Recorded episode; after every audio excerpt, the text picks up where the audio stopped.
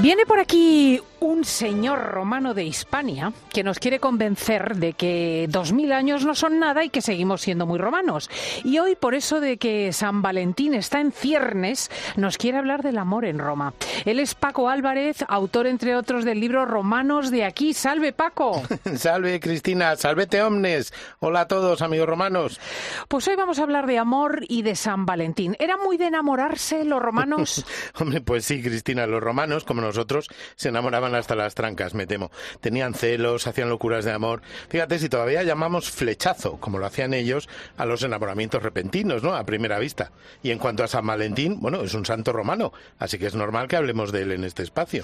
Bueno, pues empezamos precisamente por el santo. San Valentín de Roma. ¿Qué memoria, qué leyenda tenemos de él? Pues fíjate, cuentan que Valentín casaba cristianamente a los soldados cristianos con sus novias en una época, la del emperador Claudio II, a finales del siglo III, en la que los soldados no podían casarse mientras estuvieran haciendo la mili. Y hay que tener en cuenta que la mili duraba 25 años. Sí, sí, es que hay que hacer esa precisión para que la gente entienda la contención que se le exigía ah, al soldado romano. Entonces, claro, eh, Valentín los casaba a escondidas, pero al final se enteró el emperador y mandó que le cortaran la cabeza. Muy bruto, el emperador. Y bueno, y Valentín, el día que iba a ser ejecutado, le entregó a la hija del juez, que a todo esto era, era ciega, le entregó una nota y ella abrió la nota y la leyó, lo cual quiere decir que recuperó la vista.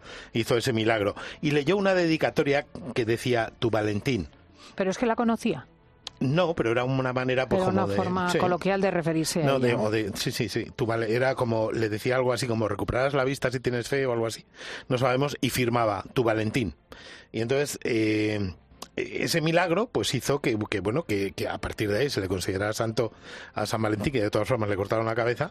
Y fíjate que, esto de tu Valentín o en los americanos por ejemplo firman las postales Your Valentine no o sea las postales de San Valentín las firman como ay lo han cogido de esa expresión fíjate. Yo creí que simplemente pues eso habían hecho sí sí pero eh, eh, My Valentine, Your Valentine, hay canciones y todo sí sí sí sí, sí, qué curioso. Y es que ahora lo de San Valentín la verdad ni reflexionamos sobre ello. Es una excusa comercial más que nada, ¿no? me temo que sí. San Valentín empezó a celebrarse por la Iglesia en el año 494, pero luego se dejó de celebrar en el siglo XVI y finalmente el Papa Pablo VI en 1965 lo eliminó del calendario litúrgico como fiesta religiosa.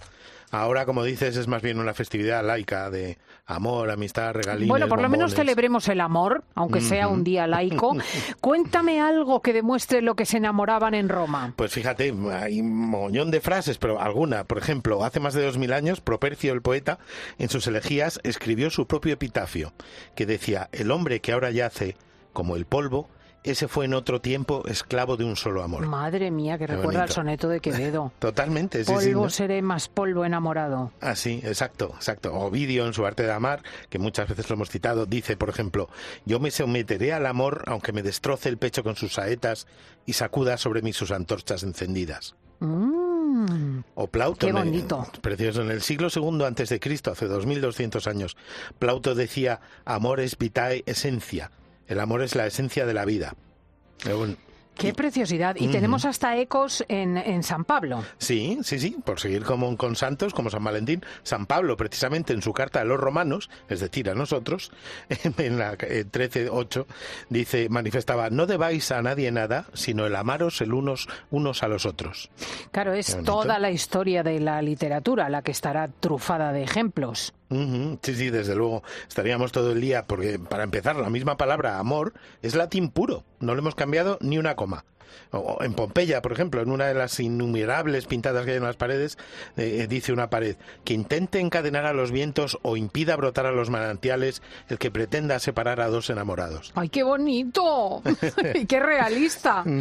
y si no, ya, pues como decía un, un romano inglés de Liverpool, que se llamaba Juan, en su idioma mayón, All you need is love. All you need is love. Ave Paco. Pues sí que resulta curioso esto del amor a la romana y San Valentín.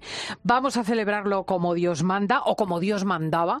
Y eh, vuelve la semana que viene, Paco, y nos cuentas más cosas de la Roma antigua. Aquí estaré, Cristina. Nos vemos la semana que viene. Voy a buscar un regalo para San Valentín, que todavía no se me ha ocurrido nada.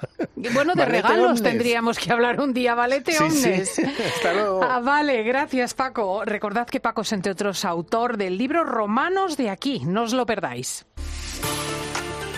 Cristina López Slichting. Fin de semana. Cope, estar informado.